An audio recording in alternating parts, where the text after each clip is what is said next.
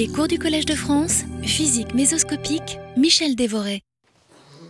Bonjour, bienvenue au cours de physique mésoscopique. Euh, je vous remercie d'y participer. Aujourd'hui, je vais euh, commencer la première leçon d'une série de cours que j'ai intitulée Introduction au calcul quantique. Après avoir, euh, euh, disons, les, deux dernières années, avoir, avoir, développé le sujet des circuits quantiques, j'ai décidé cette année de, de, me focaliser sur la programmation de, je ne vais pas dire d'un ordinateur quantique, parce que le mot serait un peu trop ambitieux, mais du moins un processeur quantique euh, avec un petit nombre de bits quantiques. C'est euh, ce que l'on sait réaliser euh, aujourd'hui avec les circuits supraconducteurs quantiques. Donc, j'ai décidé de, vous parler du calcul quantique en général et qu'on peut définir euh, de façon complètement tautologique euh, euh, en disant que le calcul quantique, c'est ce que fait un processeur quantique. Donc c'est un peu, un peu, circulaire comme définition. Et, et la remarque qu'on peut faire immédiatement, c'est ben, finalement pourquoi un ordinateur bit ordinaire ne peut pas être considéré comme quantique? Parce qu'après tout, il est basé sur les transistors. Les transistors euh, sont essentiels pour le fonctionnement de, votre ordinateur et finalement les, transistors sont basés euh, sur euh, la mécanique quantique. Leur fonctionnement et, ne peut expliquer qu'en connaissant les principes de la mécanique quantique. Alors qu'est-ce qui distingue Qu'est-ce qu'est un véritable ordinateur quantique? Eh bien c'est un ordinateur dans lequel les variables qui codent l'information obéissent à la mécanique quantique. Parce que dans un, dans un ordinateur habituel, chaque bit d'information est codé en, par euh, un, le, mouvement d'un très grand nombre de particules quantiques et seule la valeur moyenne des propriétés de ces particules code l'information. les, positions relatives des, électrons par exemple dans une mémoire RAM, euh, ne codent pas d'informations, ce sont plutôt des variables parasites. Elles vont participer au bruit euh, de la machine, bruit qui est contrecarré par des systèmes de correction d'erreurs ou de stabilisation qui font que les, erreurs sont rares. Donc c'est pour ça qu'on n'a pas besoin de mécanique quantique pour décrire un, un ordinateur habituel. Et euh, par contraste, dans ce cours, je vais m'intéresser à des systèmes physiques qui vont pouvoir encoder l'information de manière quantique. En fait, il faut bien voir que l'ordinateur quantique se distingue de l'ordinateur classique de, manière, euh, de, façon, euh, de deux façons différentes. D'une part, l'ordinateur quantique encode l'information en, utilisant un quantum seulement pour représenter un 0 ou un 1. Donc par exemple, le 0 sera encodé par l'absence d'un photon et le 1 par la, présence d'un photon. Donc euh, on encode euh, l'information avec une seule particule, ou plus généralement un seul degré de liberté quantique. Mais euh, cette caractéristique n'est pas la seule qui distingue l'ordinateur quantique de l'ordinateur classique. En plus d'être minimal en, nombre de degrés de liberté, l'ordinateur quantique va utiliser le principe de superposition qui est à la base de la mécanique quantique. Alors, savoir si actuellement ce, euh, principe de super, disons, quel, quel gain permet d'obtenir ce principe de superposition est encore disons, une question ouverte. On, a découvert un, algorithme de, factorisation des nombres en, nombres premiers qui semble exponentiellement plus rapide sur une machine quantique que sur une machine classique, mais ce, que permet l'ordinateur quantique euh, reste encore un sujet euh, très, très inexploré. Je ne vais pas aborder euh, ces questions de, complexité algorithmique dans ce cours, je vais vous parler de choses de, beaucoup plus élémentaires. Je vais vous expliquer comment programmer un ordinateur quantique, du moins programmer un certain nombre d'opérations très simples. Et la façon dont j'ai conçu ce cours, euh, c'est un cours euh, qui peut être euh, s'adresser à la fois aux physiciens qui s'intéressent à, ce nouveau domaine de l'information quantique, mais ça peut aussi, j'espère, intéresser les, donc, les personnes qui font de la science de l'information et qui s'intéresseraient s'intéressent à, cette nouvelle physique. Voilà. Alors, le, plan de ce cours, euh, aujourd'hui, nous allons, euh, disons, examiner la différence euh, en, plus grand détail entre les bits classiques et les bits quantiques. Et je vais introduire certaines notions, disons, de base du calcul, qui vont me servir par la suite. Et je vais introduire ces notions tout d'abord euh, en, en, vous parlant de, la version classique de ces notions. Euh, donc la fois prochaine, on, va parler des primitives euh, du calcul. Le, cours, le troisième cours va être très important. Il va introduire un formalisme qui va beaucoup nous servir, qui est le formalisme des stabilisateurs, qui permet de représenter les états quantiques de, façon particulièrement commode euh, pour les algorithmes. C'est une, euh, euh, même si vous, vous ne vous intéressez pas à l'information quantique, ce formalisme puissant de, description des états quantiques peut servir dans, beaucoup de, disons, d'aspects de la physique quantique. une fois qu'on aura introduit ce formalisme, on parlera du, calcul de Clifford. Et euh, j'en viendrai après à des, algorithmes proprement dits. Et, surtout, je vais me concentrer dans la dernière leçon euh, de cette euh, série de cours sur la correction quantique d'erreur. Alors, je, voudrais dire un petit mot à ce sujet, c'est extrêmement important. Donc, les ordinateurs quantiques, à l'heure actuelle, sont réduits à leur plus simple expression. Ils n'ont que quelques quelques bits quantiques. Et il est encore un peu trop tôt de les utiliser à, faire des opérations très importantes. Mais il y a au moins une opération qui devrait pouvoir arriver à faire dans les années prochaines, c'est se corriger eux-mêmes, arriver à contrebalancer les erreurs qui attaquent euh, la, cohérence quantique. Et je pense que ce sujet de, la correction quantique d'erreurs euh, sera euh, appelé à un développement très important dans les années qui viennent et, je voudrais, disons, vous expliquer comment elle s'effectue. La, correction quantique d'erreur, en fait, fait partie d'un sujet beaucoup plus vaste encore, qui est ce qu'on appelle la contre-réaction quantique, le fait qu'on peut stabiliser un état quantique ou une série d'états euh, en utilisant des, idées qui sont des, idées euh, euh, très, très, classiques en fait du contrôle des systèmes.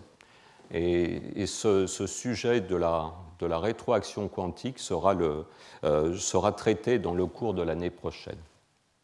Voilà. Donc, une recommandation que je voudrais vous faire, c'est de, m'interrompre à tout moment pendant ces, ces leçons. C'est très important que vous, euh, l'assistance, euh, l'auditoire participiez à ces leçons. Euh, les, transparents de ce. Oui ben, en, fait, je, oui, ça c'est une excellente question, mais en fait, non, le, caractère probabilistique de l'ordinateur quantique, en fait, je ne le vois pas comme quelque chose de, très, particulier à l'algorithmique quantique parce qu'il existe de nombreux algorithmes classiques qui sont euh, probabilistes. L'introduction du hasard dans le calcul euh, euh, n'est pas propre au calcul quantique.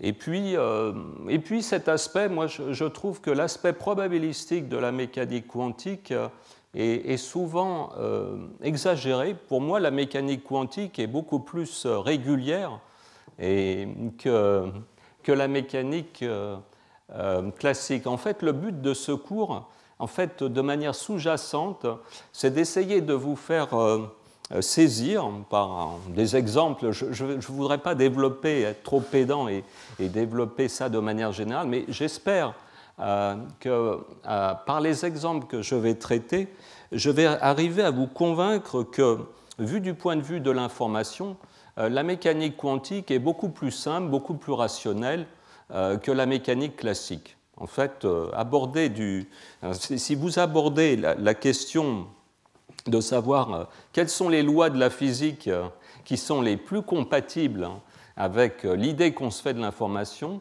eh bien, la mécanique quantique euh, tient le pari beaucoup mieux que, que, la mécanique classique.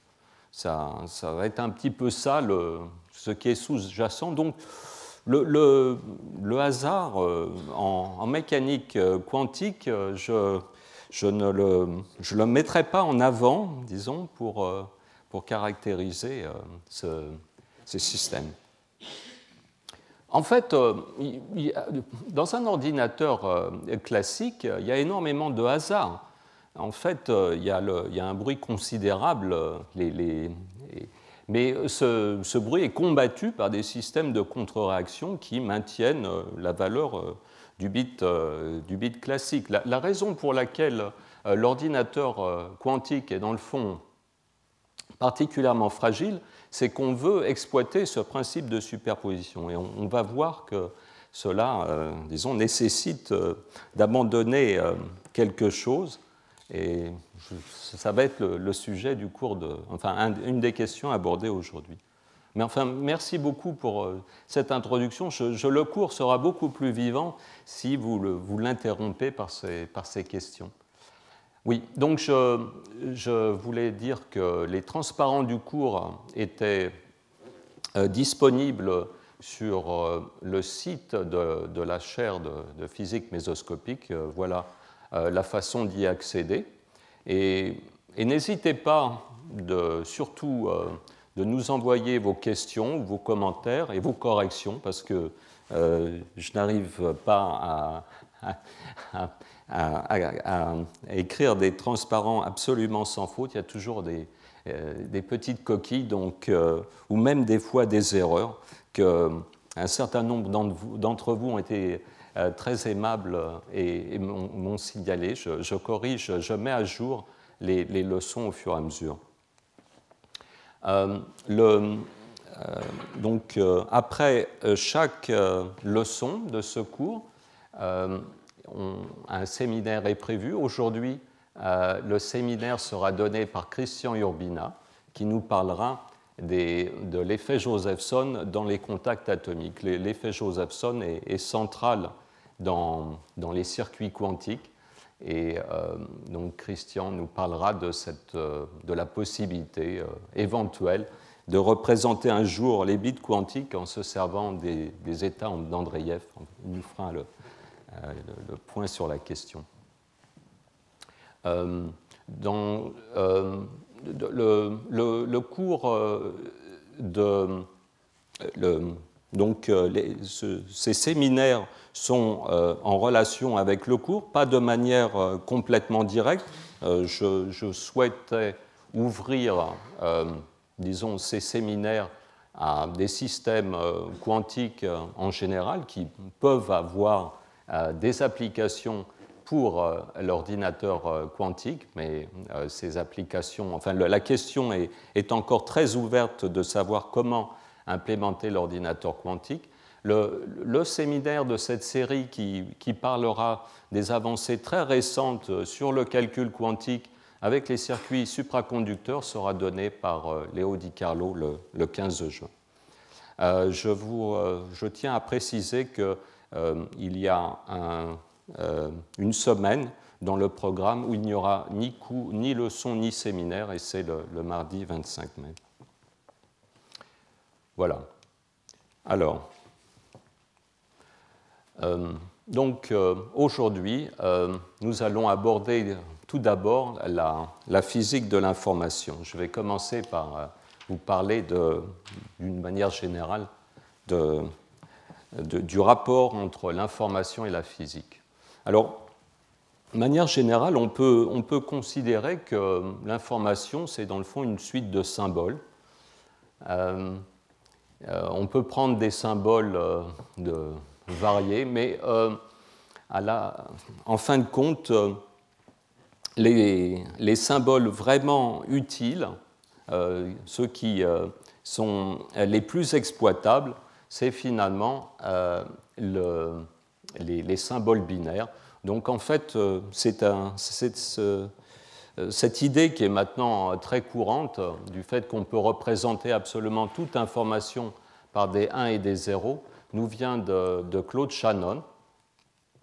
Et donc, euh, je, crois que c'était absolument euh, trivial. Toute information peut se représenter comme une suite de 0 et de 1. Alors, ce qu'il faut absolument voir, c'est que ces 0 et ces 1 peuvent être vus de deux façons différentes. Vous pouvez les voir euh, comme, soit comme des symboles mathématiques sur lesquels on peut faire des opérations abstraites, soit comme deux états d'un système physique qui évolue dynamiquement. Donc dans ce cours, on, fera des allers-retours entre ces deux façons de considérer les symboles. C'est très important de, ne pas confondre la, fonction abstraite du symbole et sa représentation physique dans un système. Alors, la représentation physique d'un bit, bit c'est en fait euh, toujours euh, un système bistable. Hein. Donc, l'exemple le plus simple, c'est un interrupteur électrique qui peut être dans deux positions. 0 euh, et 1. C'est, le choix de, ces deux positions est arbitraire. Et ici, sur ce petit schéma, j'ai représenté comment ce système mécanique peut être lu de manière euh, électrique. Alors, vous savez que dans un ordinateur, euh, les, bits en fait sont, représentés par ce genre de bascule, mais une bascule électrique euh, composé de transistors CMOS, euh, et qui cette bascule est lue électriquement. Alors voilà le, voilà le schéma un peu d'un point mémoire dans un ordinateur. Vous voyez que ça, nécessite euh, déjà six transistors. Et ce, système bascule de la façon suivante. En fait, les propriétés du transistor CMOS font que cette partie du circuit ici et passante quand l'autre partie euh, n'est pas euh, est, isolante et vice versa. Hein, c'est un système euh, électrique de bascule. C'est un, système qui est, contrairement à celui-ci, n'est pas vraiment statique. L'équilibre de système est dynamique. Il y a toujours un petit peu d'énergie qui est consommée pour maintenir l'état du système. Alors, une fois qu'on a un, bit euh, euh, comme celui que je viens de décrire, on peut euh, constituer avec une série de bits ce qu'on appelle un registre. Donc, un registre va comporter toute une série de, bits qui sont actifs, des, bits qui vont nous permettre de faire des calculs. Donc, dans un ordinateur euh, euh, ordinaire, il y a euh, pratiquement maintenant un milliard de, bits. là, ici, je me suis contenté de représenter 10 cellules. Et vous voyez que les, ces cellules s'organisent un peu comme un vecteur. Donc une façon de voir un registre de bits, c'est de, voir un vecteur dont les composantes seraient euh, soit 0, soit 1. nous allons voir que cette, euh, cette notion euh, va être très utile par la suite. Donc, dans ce registre à 10 bits, on peut représenter un nombre parmi 1024 possibles. Et nous, allons, nous verrons comment cette situation change lorsque chaque bit est en fait un bit quantique. Alors là, j'arrive à un point extrêmement important, c'est qu'un un bit classique est toujours représenté euh, par une variable qui est soumise à une forte dissipation. Donc la bascule, la bistabilité du, système est représentée ici par un, potentiel avec un deux puits. Et la particule qui représente l'état du système va se trouver au fond d'un des deux puits. Là, j'ai représenté le système dans l'état 1, la particule est dans le puits de, droite. Euh, donc euh, voilà l'équation du mouvement de, la coordonnée qui représente euh, cette, cette variable qui encode l'information. Et ce qui est important, c'est que cette variable est soumise à une très forte dissipation. C'est cette dissipation qui va stabiliser le système. En effet, euh, du fait du bruit, euh, il, est, impossible de découpler cette variable du monde extérieur. En fait, on, souhaite euh, coupler cette variable au monde extérieur puisqu'on va faire des opérations sur ce bit. Donc il va y avoir toujours une force aléatoire qui va s'exercer sur cette variable et cette force aléatoire va avoir tendance à euh, effectuer une erreur, faire basculer le, bit d'un puits dans l'autre. Et c'est la friction, euh, la friction qui agit en permanence euh, sur cette variable qui code l'information, qui stabilise le bit. Donc, vous voyez qu'au au, au, cœur même du système qui représente le bit classique, il y a un dispositif de correction d'erreur en quelque sorte, puisque ce bruit euh, l'influence de ce bruit est euh, contrebalancée par la friction. Et là, on peut, donc, dans un système classique comme celui-ci, bien définir les deux états du système. Euh, si on regarde l'espace des phases de ce système mécanique à deux, deux puits, eh bien, on voit qu'il y a deux bassins d'attraction.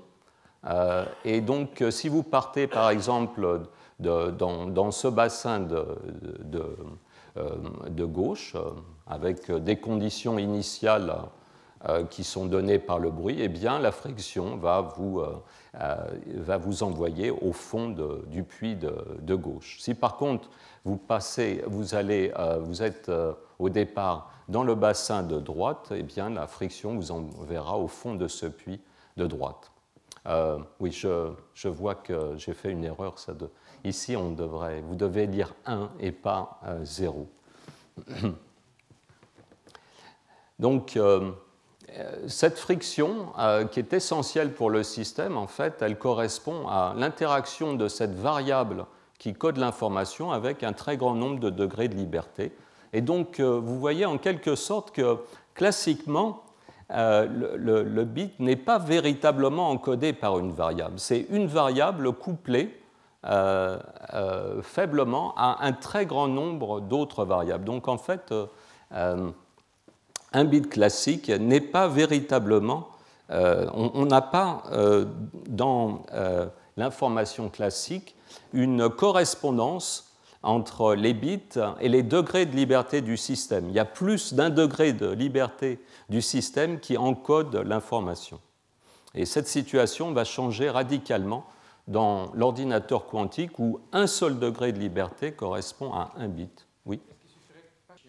Oui. Alors justement, c'est effectivement euh, euh, ce, type de, topologie pour un système physique, euh, une topologie avec deux attracteurs bien distincts, bien séparés, n'est pas la seule possible. Il y a effectivement des topologies qui permettent le chaos. Euh, et l'ingénieur qui va concevoir euh, le bit classique va, vraiment euh, essayer d'éviter très soigneusement cette situation. Ça, c'est extrêmement important. On ne veut absolument pas que les équations qui régissent l'évolution du, bit classique soient quelconque, et, une nombre de chaos. Au contraire, on va choisir une évolution comme celle-ci parfaitement régulière. Donc, euh, euh, en conclusion, dans un ordinateur euh, classique, les états 0 et 1 sont encodés par des attracteurs, des attracteurs de la, dynamique du système, qu'on va choisir des attracteurs simples. Voilà. Alors, la stabilité du système hein, arrive avec un prix. cette dissipation fait qu'on va dépenser de l'énergie pour effectuer les opérations. Alors, c'est expliqué sur ce schéma ici.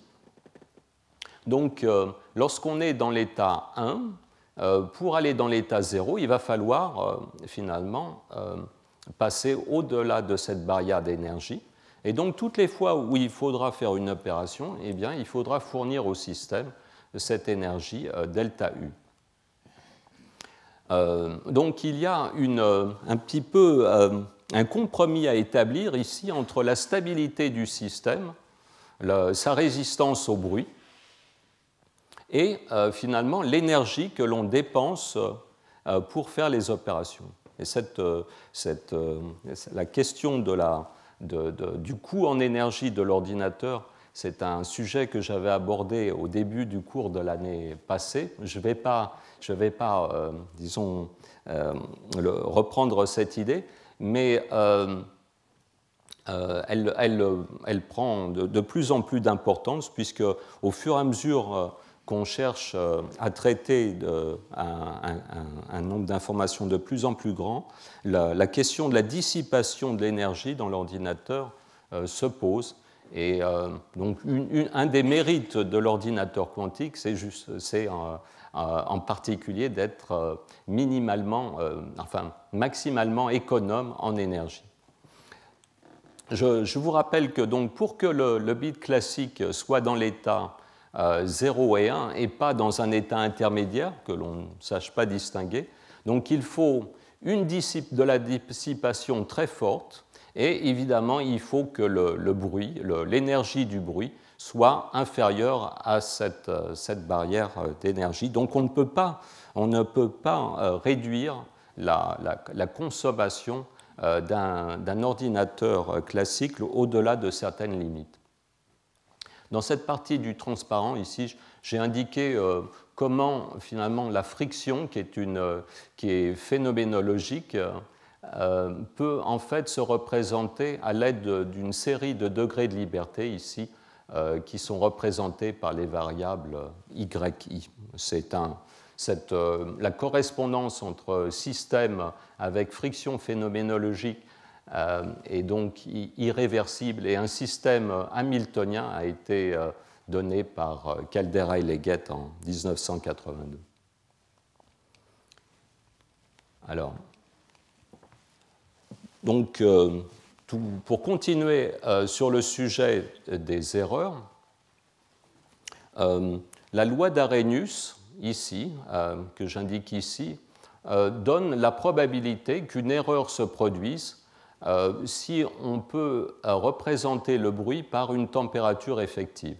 Donc vous voyez que la situation est quand même euh, relativement, disons, maîtrisable, puisque si vous avez une température de bruit qui est très inférieure à l'énergie de la barrière, eh de manière exponentielle, vous allez supprimer les erreurs, c'est-à-dire le fait qu'un 0 puisse devenir un 1 ou un 1 euh, puisse devenir un 0. Donc euh, voilà la liste des questions que la physique de l'information essaye, euh, essaye, de traiter. Donc on peut se poser la question de, la façon de représenter un bit classique de manière optimum. la, question, la deuxième question, c'est y a-t-il des contraintes que la physique impose sur la rapidité et la complexité du traitement de l'information? Et c'est vraiment le, sujet que je vais aborder, le sujet principal que je vais aborder dans ce cours. Et puis, euh, donc, comme je l'indiquais tout à l'heure en, réponse à la question de Benoît, en fait, euh, est-ce que finalement ces questions du traitement de l'information nous permettent de mieux comprendre finalement les, principes de la mécanique quantique? Alors, donc, euh, pour l'instant, j'ai traité des, bits classiques. Comment on passe du bit classique au bit quantique? Bon, je pense que la façon le plus simple d'aborder cette question, c'est de reprendre le potentiel à deux puits du, bit classique et de se dire, bon, que se passe-t-il si je supprime complètement la friction? Supprimons euh, entièrement la friction. Euh, c'est le cas, par exemple, de, la molécule d'ammoniac. Si vous prenez une molécule d'ammoniac dans le vide, euh, la position de l'atome d'azote par rapport au plan de des atomes d'hydrogène voit un potentiel de ce type, un potentiel avec deux puits. Et cette molécule, dans le vide, est euh, essentiellement, vous pouvez considérer que la, friction a disparu.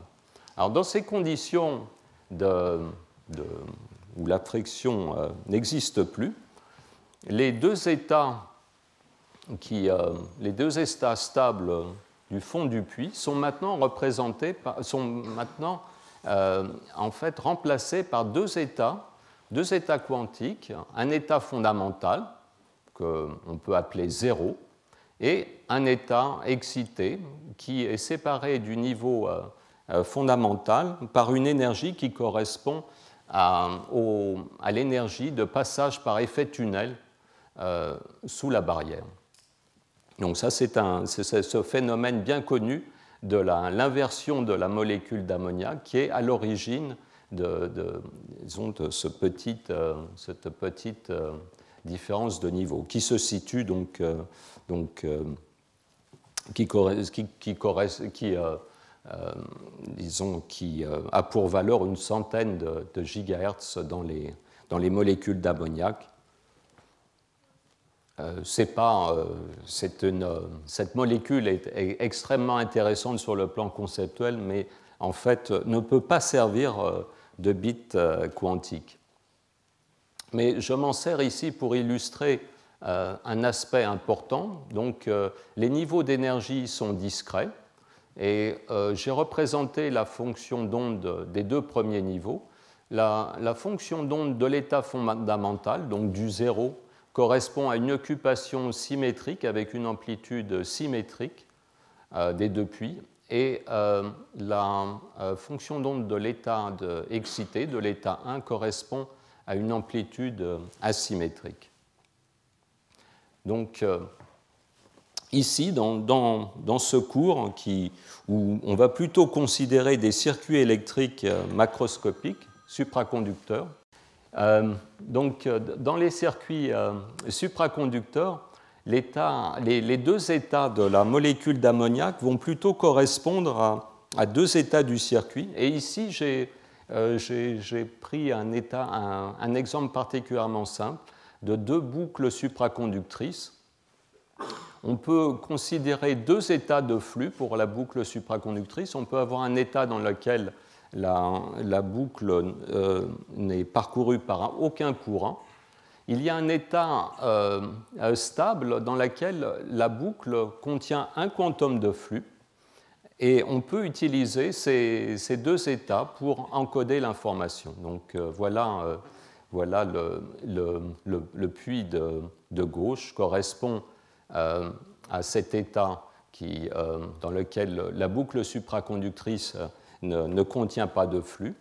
Et euh, donc, euh, lorsque le flux extérieur imposé à la boucle est exactement euh, un demi-quantum de flux, eh bien, cette, deuxième état aura la même énergie et peut nous servir d'état 1.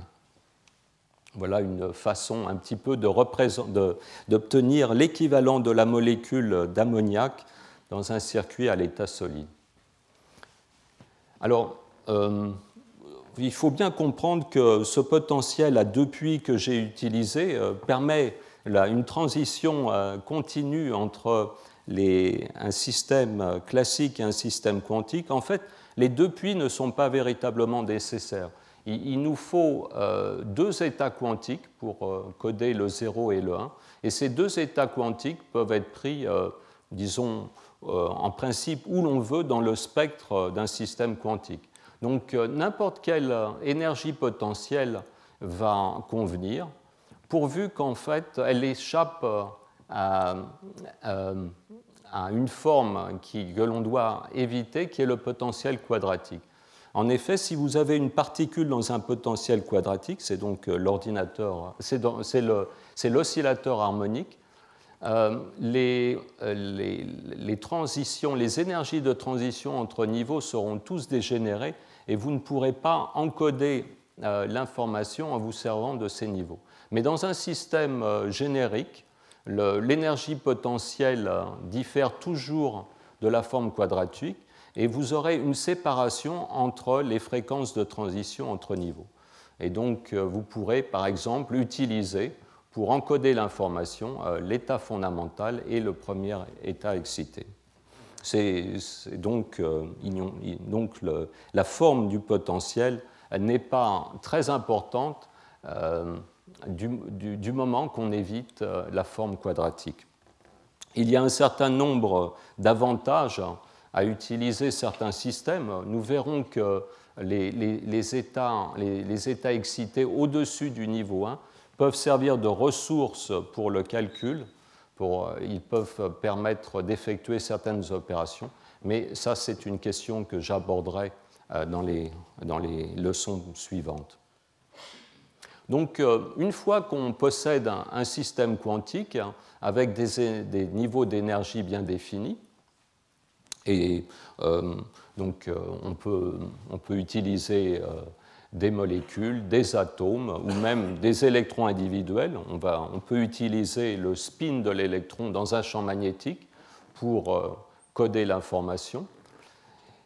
On, va, euh, on, va, disposer de ce qu'on appelle un bit quantique. Alors, contrairement au bit classique, le bit quantique peut être dans une superposition d'états 1 et d'état 0. On, on dit que le, bit euh, quantique peut être euh, à la fois dans l'état 0 et 1. Enfin, j'ai mis le et entre guillemets parce que euh, cette notion de et, nous verrons qu'il faut l'approfondir.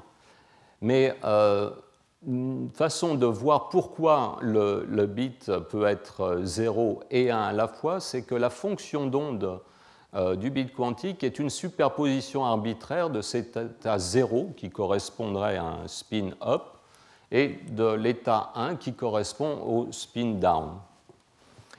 Et euh, on peut représenter les deux coefficients euh, complexes alpha et bêta de cette superposition par un vecteur qui s'appelle le, vecteur de bloc, qui en fait correspond à un point sur une sphère.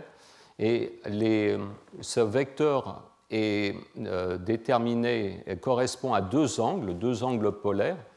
Donc cet angle θ ici avec l'axe z et cet angle euh, phi euh, qui spécifie la longitude ici. Et la correspondance entre alpha et bêta est donnée ici par ces relations qui exploitent le fait que bien qu'on ait deux nombres complexes, alpha et bêta, euh, en fait, l'état du, bit correspond à deux nombres réels, puisque la somme du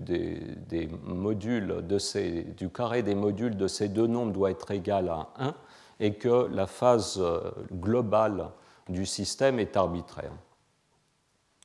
Alors là, euh, je contraste ce qui se passe pour le bit quantique de ce qui se passait avec euh, le bit euh, classique, c'est que euh, la température de bruit ici du système et maintenant doit satisfaire la condition où cette énergie doit être nettement inférieure à l'énergie de transition entre les deux niveaux. Ça, c'est la première condition. Donc, ça porte non pas sur la barrière d'énergie, mais sur la différence entre les deux niveaux d'énergie. Et maintenant, on cherche absolument à supprimer toute dissipation. Ça va être ça le cœur du problème, c'est que le, bit classique venait avec une façon, euh, une, une, correction euh, d'erreur intrinsèque. Il possédait le moyen euh, d'éliminer le bruit. Ici, ce n'est plus possible parce que cette superposition d'états est très fragile et dès que le, le, bit se couple à d'autres degrés de liberté, eh bien, cette superposition quantique euh, va être brouillée. Donc, en fait, la dissipation doit être la plus faible possible. Nous verrons plus tard dans le cours qu'elle a besoin d'être très faible, mais heureusement, elle n'a pas besoin d'être nulle. il y aura toujours dans les systèmes une dissipation résiduelle que l'on peut corriger. C'est ce fameux problème de la correction quantique d'erreur que je mentionnais au début. Donc, euh, il faut très peu de dissipation, mais euh, un peu de dissipation est autorisé. Voilà un peu le, schéma de base. Je, viens donc, euh, d'essayer de faire une comparaison entre les bits classiques et les bits quantiques. Je vais maintenant aborder la question du calcul. Et là, j'ai besoin de vous rappeler la façon dont on, effectue des calculs sur les bits classiques. Alors, les calculs sur les bits classiques, c'est le, sujet bien connu du, calcul booléen. Donc les deux états 0 et 1 du bit classique euh, peuvent être vus comme des nombres, des nombres très simples, euh, sur lesquels on peut effectuer deux opérations, euh, l'addition modulo 2 et la multiplication modulo 2 je vous rappelle euh, les tables très simples de ces deux opérations, euh, l'addition ici, qu'on appelle aussi le ou exclusif, et euh, la multiplication qu'on appelle aussi l'opération et. Il y a une, correspondance très étroite, comme vous le savez, entre un calcul, le calcul algébrique sur ces nombres binaires et euh, le calcul logique. J'ai fait un petit rappel un, peu de la, de correspondance. Donc la fonction non logique, c'est tout simplement euh, l'addition de 1 à la variable. Le ou exclusif, euh, comme on vient de voir, c'est tout simplement l'addition modulo 2. Cette, cette, opération est aussi appelée le contrôle non nous, verrons pourquoi par la suite. Le, et, euh, c'est la multiplication. Et le ou, le ou, c'est un petit peu plus compliqué, mais on peut voir le ou à partir euh, de la multiplication, en fait, euh, en multipliant les opposés de deux nombres et en prenant l'opposé du résultat, on obtient le ou. Donc tout ceci, je pense, est bien connu une notion extrêmement importante dans le calcul classique, c'est que l'on peut voir les bits d'un registre comme un vecteur. Hein, c'est ce qu'on appelle un vecteur de boule du registre.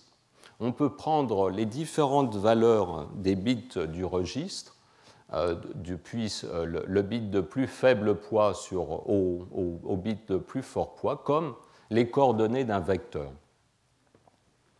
Euh, il y a une représentation qu'on utilise très souvent en, information quantique. C'est la représentation de ce vecteur par un nombre entier. Donc on va représenter, on va considérer que tous ces bits ici sont les chiffres d'un nombre exprimé en, langage binaire.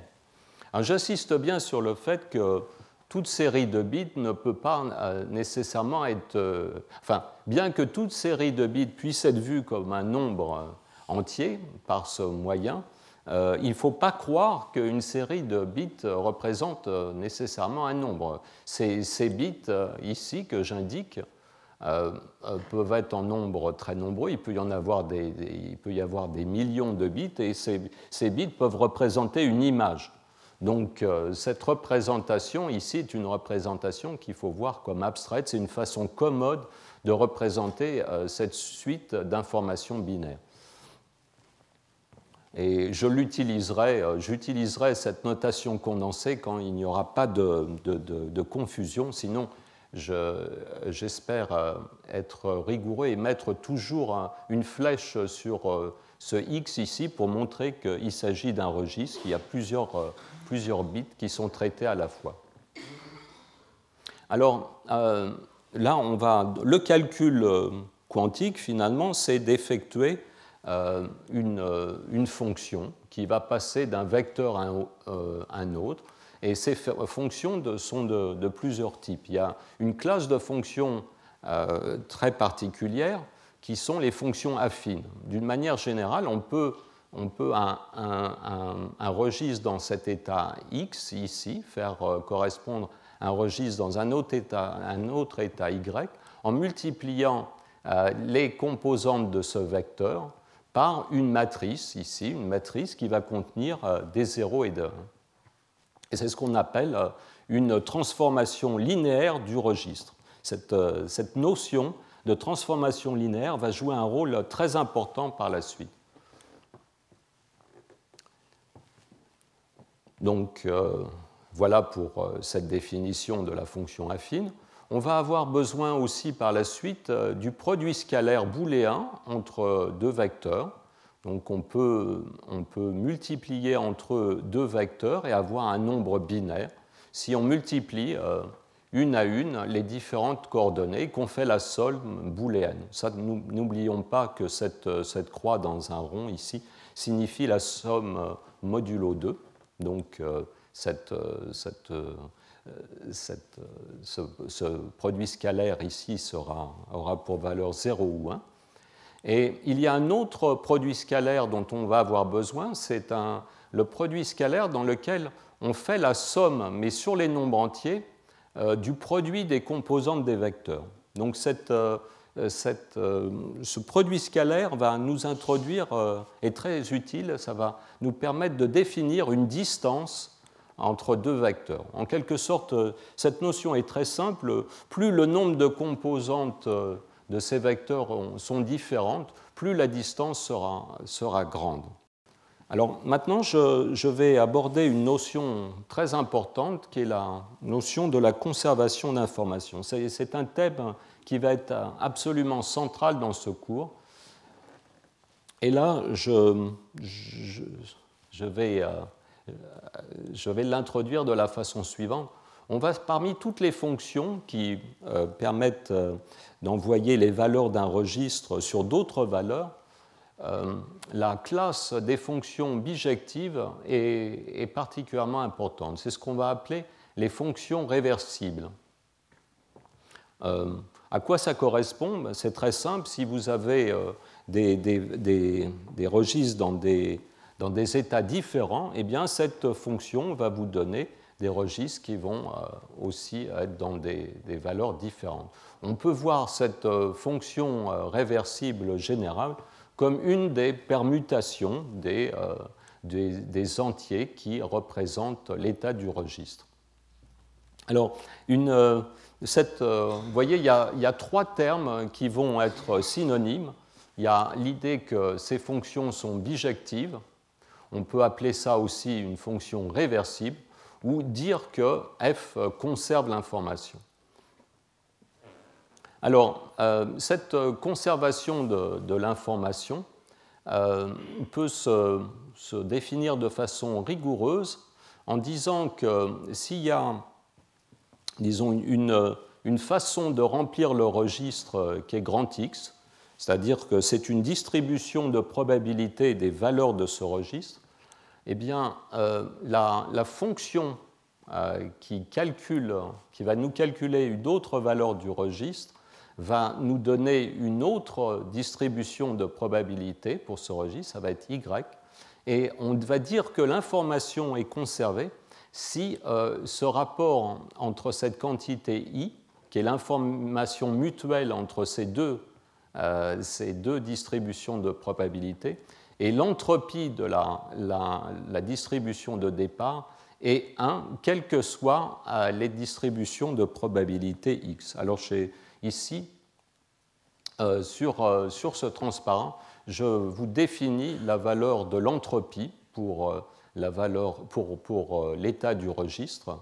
C'est donc cette entropie a été conçue par Shannon en 1948 et à partir de cette entropie, on peut définir un objet un peu plus euh, compliqué qui ne, correspond non pas à une, seule distribution de probabilité grand X ici, mais euh, à deux euh, distributions de probabilité qui vont être la distribution de probabilité du registre dans l'état de départ et la distribution de probabilité dans l'état d'arrivée. Donc à l'aide de ces deux notions, l'entropie ici et euh, l'information mutuelle, on peut euh, écrire de façon très précise ce que l'on appelle la conservation de l'information. cette, euh, définition, l'avantage de cette définition très abstraite, c'est qu'elle est très robuste à, tous les cas possibles, hein, enfin les cas possibles et imaginables. Mais en fait, si vous voulez avoir une idée de ce que ça représente, cette euh, cette conservation de l'information, c'est ce qu'on appelle en, physique statistique ou en mécanique classique le fait qu'un système hamiltonien conserve le volume dans l'espace des phases. Si vous voulez, cette relation ici permet d'écrire très proprement ce que l'on entend euh, par la conservation du volume dans l'espace des phases dans l'évolution d'un système. Alors là, vous, comprenez euh, tout à fait pourquoi on va s'intéresser à cette notion, c'est que puisqu'on on a supprimé la friction de, la dynamique du système, puisqu'on représente, on va représenter l'information dans un système non dissipatif, donc l'évolution du système est non hamiltonienne, et, pardon, l'évolution du, du, système est hamiltonienne, on va éliminer toute partie non hamiltonienne dans la dynamique, et donc, euh, eh bien, on ne va pouvoir représenter que des fonctions qui conservent l'information. Donc, euh, j'espère que cette notion est claire. On ne peut pas euh, calculer donc, en information quantique autre chose que des fonctions qui conservent l'information, des fonctions réversibles. Heureusement, n'importe quelle fonction peut toujours être étendue de manière à être, devenir réversible. Donc en fait, nous verrons que cette, euh, cette distinction euh, n'est pas un appauvrissement, mais euh, c'est quelque chose auquel on doit faire extrêmement attention. Donc, dans la suite de ce cours, je vais, me, je vais toutes les fois où on va faire un calcul, eh bien, ça va être celui d'une fonction bijective.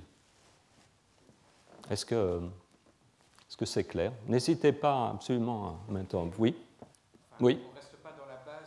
Oui, c'est ça, exactement. en, euh, disons, en mécanique quantique, cette idée de conservation de l'espace des phases, c'est la, notion d'unitarité, tout à fait. Donc, euh, mais euh, donc l'unitarité est la façon mathématique de traduire finalement l'évolution hamiltonienne qui existe, en, qui existe en mécanique classique. Oui? Ah oui. Alors, revenons euh, ici. Alors, donc, euh, l'entropie d'un, processus probabiliste hein, est définie à partir de la probabilité. Ici, euh, petit x, ça va être la valeur du registre.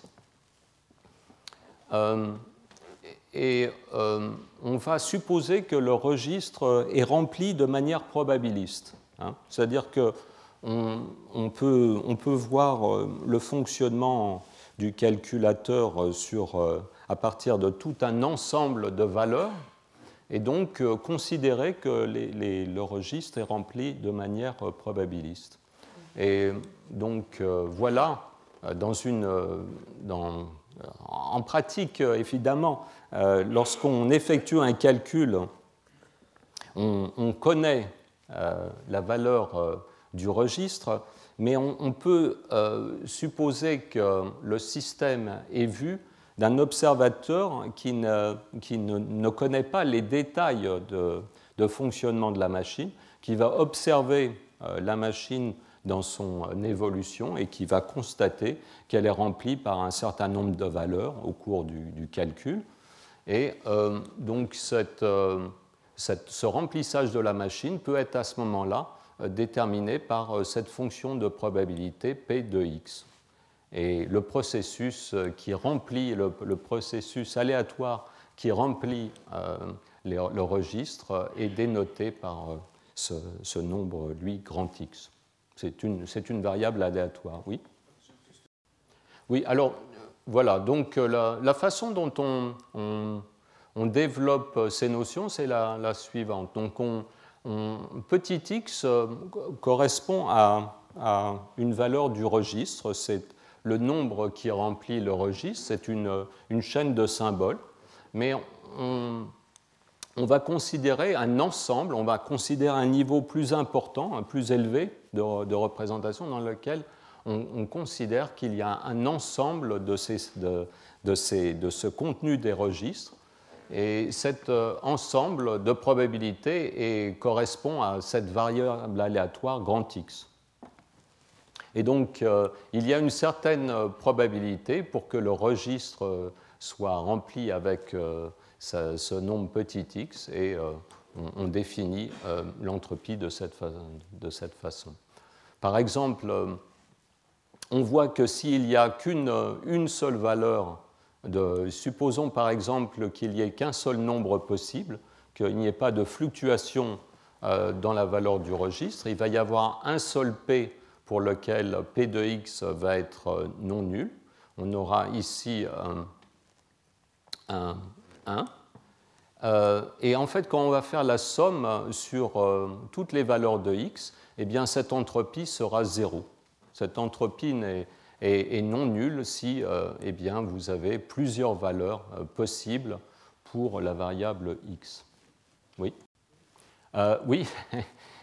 oui. alors, donc, je n'ai pas parlé d'unitarité, c'est donc Benoît qui a introduit ce terme. effectivement, la notion d'évolution hamiltonienne en mécanique quantique euh, est, dite, euh, est, remplacée par la notion d'unitarité. En mécanique classique, on peut être un peu plus précis dans, dans cette formulation de la généralisation de, de, la conservation du volume dans l'espace des phases et parler de symplecticité. L'évolution hamiltonienne, lorsque l'hamiltonien est dépendant du temps et qu'on ne conserve pas l'énergie, euh, eh bien, euh, la, notion de, disons, de cette notion de, conservation de l'espace des phases doit être remplacée par la notion de symplecticité. Donc, euh, à partir de cette idée de fonction bijective, on va maintenant développer la notion de circuit logique. Alors, un circuit logique n'est pas un circuit physique, ces circuits sont plutôt abstraits. Ils, comprennent des boîtes euh, et des fils, mais euh, c'est plutôt une idée d'architecture qu'une une représentation d'un système physique. Donc, euh, la façon dont on représente le calcul, c'est en se servant de ces diagrammes dans lesquels le temps s'écoule de la gauche vers la droite. Donc si on suit un fil, eh bien, on suit l'évolution euh, du bit euh, au cours du temps. Et en ordonnée, ici, on va représenter la valeur de, tous les bits du système, en, général en mettant le, bit de plus faible poids en haut et en ayant le, bit de plus fort poids en bas. Mais enfin, cette, cette convention peut changer. Donc euh, voilà comment on représente euh, un calcul réversible. On a une boîte dans laquelle va s'effectuer des opérations et il y a un nombre de fils à l'entrée qui est exactement euh, égal au nombre de fils à la sortie. Cette conservation de l'information correspond au fait qu'il y a autant de fils qui sortent que de fils qui rentrent. C'est ça, la, disons, cette idée de préservation de l'information va être représentée par ce genre de schéma. C'est-à-dire qu'un un bit euh, euh, ne peut pas simplement disparaître, il ne peut pas s'évanouir quelque part, il doit y avoir toujours, euh, il doit toujours devenir un autre bit. Les bits peuvent se combiner entre eux, mais ils ne peuvent pas disparaître ou apparaître spontanément. C'est extrêmement, extrêmement important. Donc vous pouvez voir ces fils abstraits un petit peu comme des voies de chemin de fer, mais il n'y a jamais de... Euh, la voie ne, s'interrompt jamais. Il peut y avoir des aiguillages, euh, mais on, ne peut pas arrêter ou démarrer une voie. Alors voilà par exemple euh, un exemple de calcul portant sur 3 bits. sur le bit, le premier bit ici de plus faible poids, on peut faire une opération note, non, qui va simplement ajouter 1 au bit. Et puis, sur les deux, les deux, autres bits, on peut effectuer l'opération contrôle note. Alors, l'opération contrôle note laisse ce bit 1 ici invariant, mais ce bit, comme le nom de la fonction l'indique, contrôle l'opération non sur ces fils. Donc le non ici s'effectuera si euh, ce bit ici est à 1. Vous voyez donc euh, ce contrôle note obéit à ces, à ces deux équations. Euh, donc très important, il y a toujours autant de bits qui entrent que de bits qui sortent. L'idée, c'est qu'on doit pouvoir effectuer le calcul dans l'autre sens. On peut si on a le résultat ici, on peut remonter euh, finalement euh, aux données, euh, aux données initiales. C'est une, façon, une autre façon de voir la bijection. Et on doit se limiter à ce type d'évolution parce que c'est le seul type d'évolution possible qui est effectué de manière hamiltonienne. Alors, à ce schéma visuel, graphique, on peut associer ce qu'on appelle des tables de vérité. On peut aussi euh, représenter euh, cette fonction réversible en donnant de manière exhaustive, ça peut être très long si la fonction est, euh, contient, est effectuée sur de nombreux bits, on peut donner toutes les configurations du registre ici. donc ici, on a un bit de contrôle et un, un bit cible. Et vous voyez que donc, ce qui se passe dans le. Euh, on, a une interversion en fait de, ces deux lignes ici euh, pour le contrôle note. Euh, donc cette comparaison entre l'état d'avant et l'état d'après peut être effectuée de manière beaucoup plus compacte hein, en utilisant une matrice. Alors là, je, j'attire votre attention sur ce que représente cette euh, matrice. Cette matrice va être en quelque sorte, doit être vue comme une matrice de changement de base. En effet, euh, le contenu de ce registre euh, ici, 0, 0, c'est ce que j'appelle le vecteur x0. Le, le vecteur 0, l'état du registre 0,1, c'est ce vecteur x1, et ainsi de suite. Donc en fait, on peut voir cette opération contrôle note comme euh, un changement de base, si on considère que l'état d'un registre est représenté par un vecteur.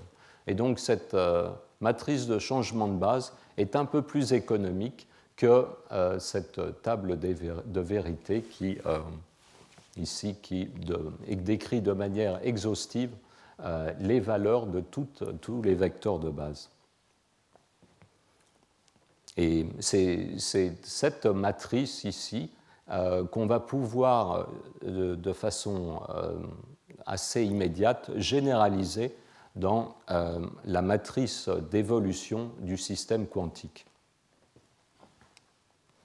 Alors, une autre notion très importante que je voudrais développer, c'est les notions correspondant à trois opérations qui vont être cruciales dans le fonctionnement du calcul. C'est des opérations qu'on qu'on ne, mentionne pas d'habitude car elles sont euh, tellement évidentes dans un ordinateur euh, classique qu'elles n'ont même pas en général le statut d'opération. Mais il est important de, réaliser que ces opérations sont des opérations comme les autres. Alors, il y a l'opération d'abord de copie. très important, la copie.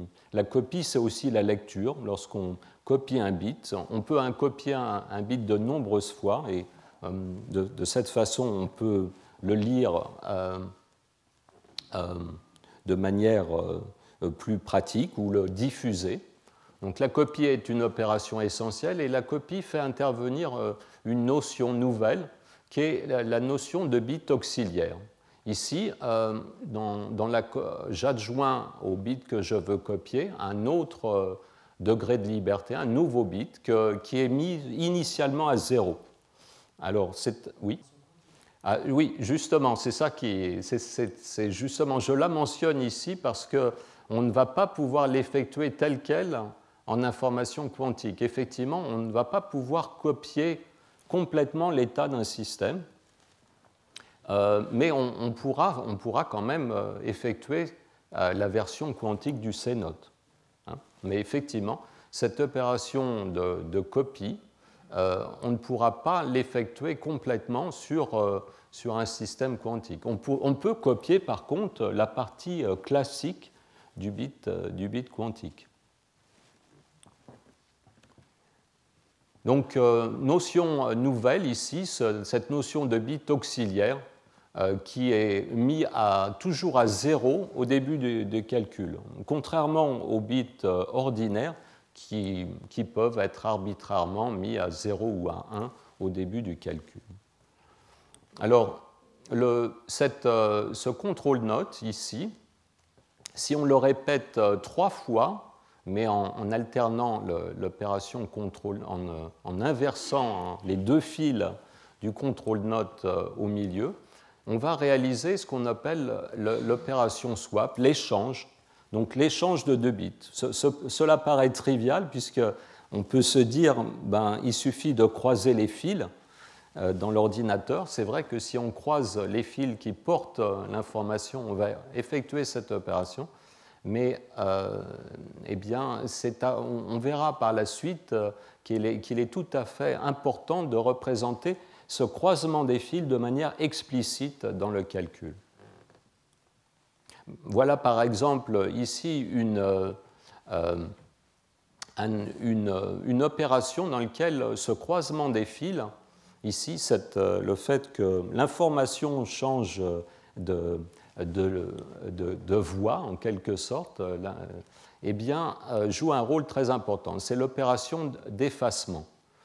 L'effacement est absolument euh, non trivial dans un système où on conserve l'information, puisqu'on ne, peut pas détruire un bit ou en créer, comment, comment efface-t-on? Eh bien, cette opération d'effacement s'effectue par euh, cette opération d'échange. On va prendre euh, un bit auxiliaire, comme dans cette opération de copie. On, l'a soigneusement mis à zéro, donc il a fallu euh, en quelque sorte remettre le, bit dans un état bien défini, éventuellement évacuer son énergie. Et si on échange l'information entre ces deux fils, en utilisant cette opération qui contient 3 C-notes, eh bien, on aura mis euh, euh, ce bit 1 ici dans l'état 0 à coup sûr. Vous voyez qu'il a fallu, euh, c'est une opération très coûteuse, finalement, cette opération d'effacement.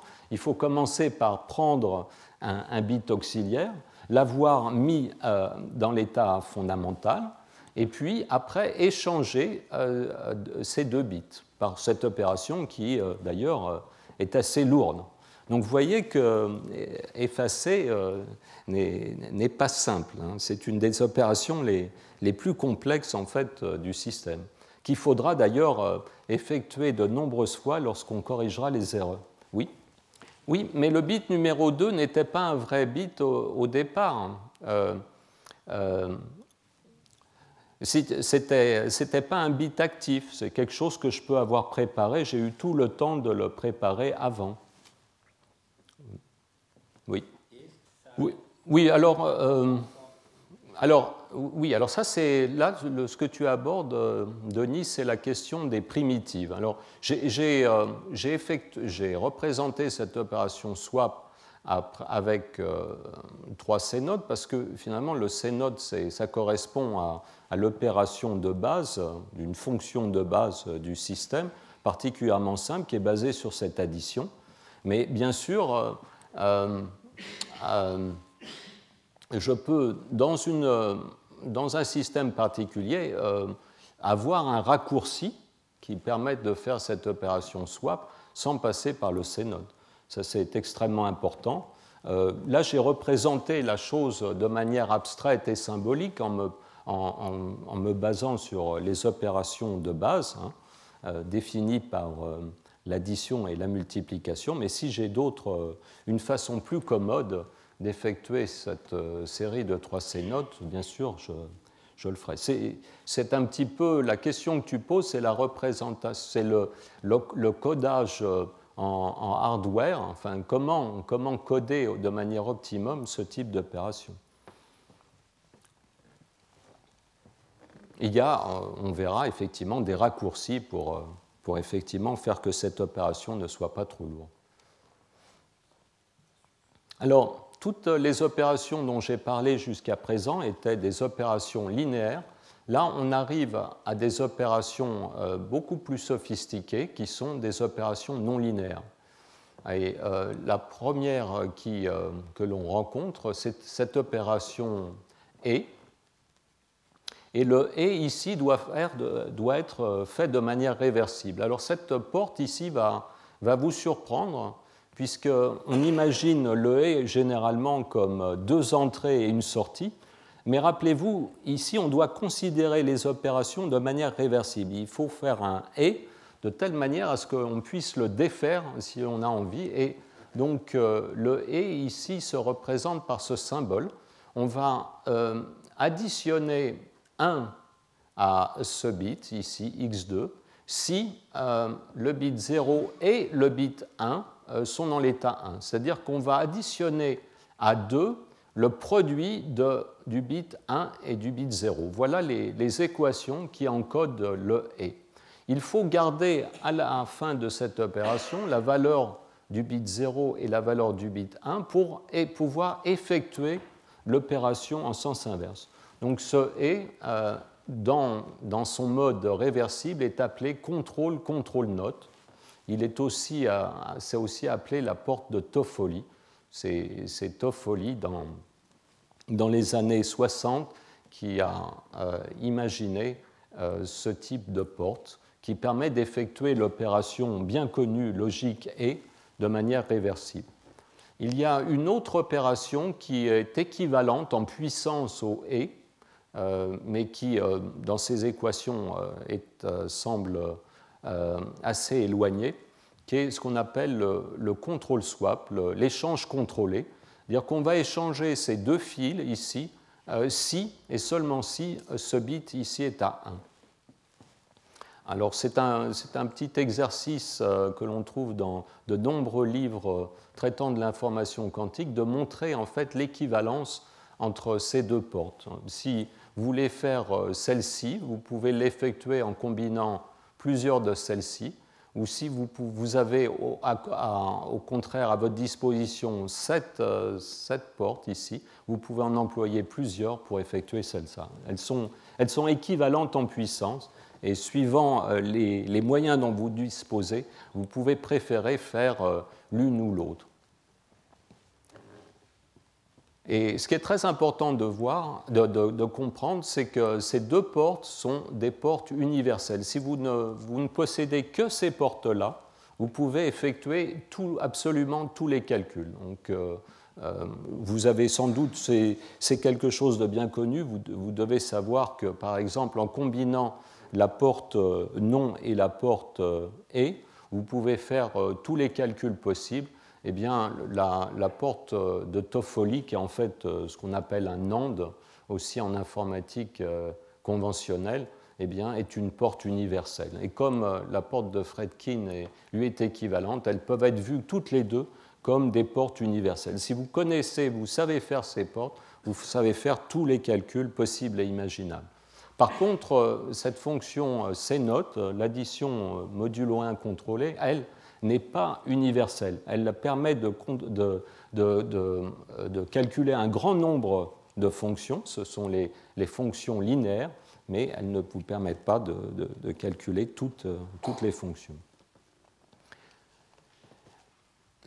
Alors, il y a une notion très importante qui va intervenir par la suite, c'est la notion de porte conservative. Alors, c'est euh, il y a un petit problème de vocabulaire. Une porte conservative n'est pas du tout la même chose qu'une porte réversible euh, pour laquelle on dit qu'elle conserve l'information. Là, la, conservation dont il s'agit est, euh, différente.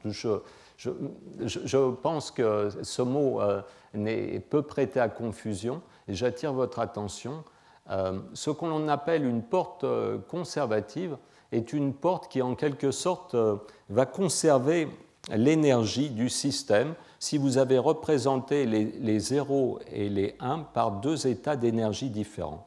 Hein, le, nombre total de 0 et de 1 n'est pas changé lorsque vous effectuez cette porte. C'est ce c'est ça une porte conservative. Et c'est pour ça que les, opérations d'échange, swap, ou la porte de Fredkin sont conservatives. Vous voyez, si on, remet, si on, regarde cette porte ici, vous, pouvez voir que si vous avez une distribution de 0 et de 1 à l'entrée, eh bien, euh, cette distribution, la distribution de sortie aura exactement le même nombre de 0 et de 1. Il n'y a pas changement du nombre total de 0 et de 1 par, par cette opération. Par contre, euh, l'opération euh, NAND ici va pouvoir, va être va changer le nombre de 0 et de 1. Par exemple, si vous avez ici un 0 et 2, 1 ici, eh bien vous finirez par 2, 1, enfin vous finirez par 3, 1. Et donc vous voyez que le nombre de, de 0 et de 1 change par cette opération alors qu'il ne change pas dans celle-là. C'est pour ça que, par exemple, vous pourriez préférer cette porte-là, euh, la porte de Fredkin à la porte de Toffoli, euh, si vous, voulez, par exemple, euh, si cette euh, question de changement d'apport d'énergie vous, pose un, problème. Alors, je vais, je vais passer, je, vais, je, vois que je suis déjà, j'ai dépassé très nettement l'heure qui m'était impartie. Je vais, je vais sauter cette, ce, cette section de la leçon, la correction d'erreurs quantiques. Nous allons de toute façon euh, l'aborder par la suite euh, en détail. Et je vais euh, terminer en vous parlant très brièvement de, de, la question de la différence entre les portes linéaires et non linéaires. C'est un sujet absolument clé par la suite. Alors, si je, je vais peut-être sauter ce. Donc, euh, prenons par exemple euh, l'addition euh, de 3 bits. Là, je, ce que je vous représente ici, c'est un calcul qui va permettre de connaître la somme entière de ces 3 bits. Donc on va faire l'addition de ces 3 bits, mais pas l'addition modulo 2, l'addition en nombre entier. Par exemple, si euh, les 3 bits sont à 1, on va vouloir euh, trouver 3 à la fin du calcul, et 3 euh, correspond à deux nombres binaires, tous les deux à 1, deux chiffres binaires tous les deux à 1. Et donc vous voyez que ce calcul va partir avec trois nombres, trois, nombres, binaires ici. Il va y avoir deux nombres binaires auxiliaires qui vont être mis à zéro au début du calcul, et le résultat euh, se trouvera euh, dans, ces deux nombres binaires y0 et y1. Pour que la fonction soit réversible, il va falloir euh, conserver les bits de départ. Alors, de façon assez paradoxale, hein, l'addition, hein, au sens des nombres entiers, euh, entre trois euh, nombres binaires est en fait une, opération non linéaire. C'est une opération non linéaire puisqu'il va y avoir une retenue dans le calcul et cette retenue va être calculée par, euh, par exemple, cette fonction e ici qui intervient et qu'en fait on doit répéter trois fois. Hein, l'opération de retenue va, se faire ici. Ce bit ici Y1 euh, sera activé euh, si euh, il y a au moins deux bits d'entrée qui sont tous les deux à 1. Donc vous voyez qu'il y a cette opération et, qui est donc sur le plan algébrique non linéaire, qui va intervenir dans ce calcul de la retenue. Donc voilà une opération, une fonction non linéaire qui a un statut très différent de, l'opération euh, linéaire de, l'addition que, l'on a, a, vu dans les, opérations précédentes. Alors, qu'est-ce qu'on, là, on va explorer de manière un peu plus euh, en détail, un peu plus fondamentale, euh, cette euh, notion d'opération linéaire. Qu'est-ce qu'on entend par opération linéaire quand on parle de bits? Eh bien, cette opération linéaire correspond à ce qu'on appelle un, isomorphisme. le, groupe, le groupe dont on parle ici, le groupe de base, ça va être euh, le, groupe qui va être obtenu en considérant euh, tous les basculements de bits du registre. C'est cette opération F que, je, note ici. Donc un, un, des bits du, registre peut basculer, c'est-à-dire qu'on peut lui ajouter 1. Et cette opération peut être effectuée sur un ou plusieurs bits à la fois. Et chacune de cette, euh, cette, opération de basculement des bits du registre va correspondre à une opération d'un groupe qui agit sur le, registre. Et une transformation linéaire du registre, c'est une transformation qui respecte euh, cette structure de groupe du registre. En particulier, elle va transformer l'identité en identité. Donc, donc, euh, si vous n'effectuez aucun euh, flip de vos bits, eh bien, euh, aucun, ceci ne doit pas se produire aussi dans le, registre à la fin du calcul. Et donc, cette, conservation de la structure de groupe va introduire un certain nombre de contraintes. Donc, si, si, vous avez un bit, il y a en fait qu'une seule fonction qui respecte euh, cet isomorphisme de groupe, c'est cette euh, fonction qui correspond à f euh, lui-même. Mais si vous avez deux bits, les choses sont un peu plus subtiles. Il y a en fait six isomorphismes différents.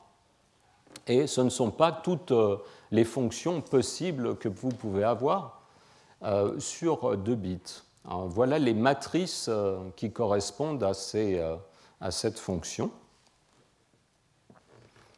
Et euh, j'attire votre attention sur un fait très important, c'est que cet isomorphisme de groupe n'est pas respecté par les portes de Toffoli ou de Friedkin. Si vous, effectuez, des, euh, si vous effectuez des basculements sur les bits de votre registre, euh, vous obtiendrez après opération, une, ces opérations de Toffoli ou de Friedkin un, état du registre qui ne peut pas être considéré comme le résultat d'une image de euh, ces, basculements de bits.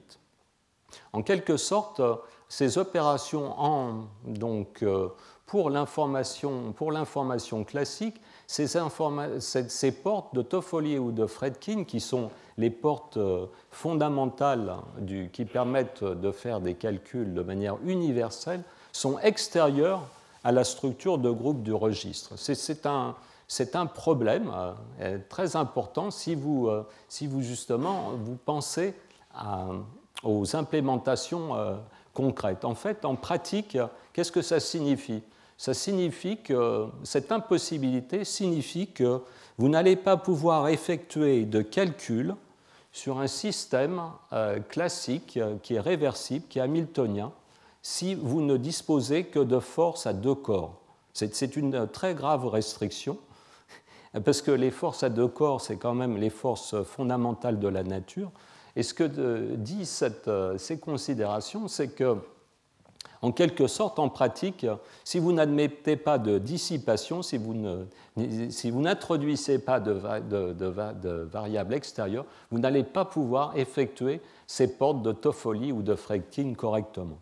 Et c'est une, là, j'arrive à une, notion extrêmement importante. Nous allons voir que quand on va étendre euh, ces concepts d'information classique à l'information quantique, lorsqu'on va se servir, bah, on va représenter l'information par des, des, systèmes à deux niveaux quantiques, en fait, cette distinction entre les, les opérations linéaires et non linéaires sont abolies toutes les opérations sont dans la même classe, dans la classe d'opérations unitaires dont, parlait Benoît.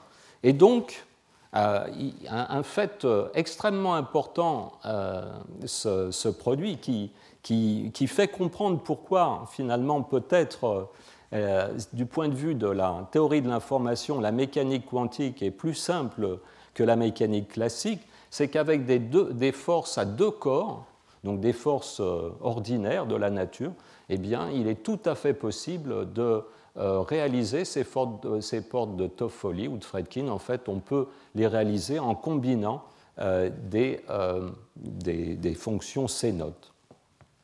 Donc sur, sur cette euh, notion très importante. Je vais terminer cette leçon. Je, vais, je vous indique ici dans cette, euh, ce transparent euh, la bibliographie, disons, des principales de, de ce cours. Et je vous remercie pour votre attention.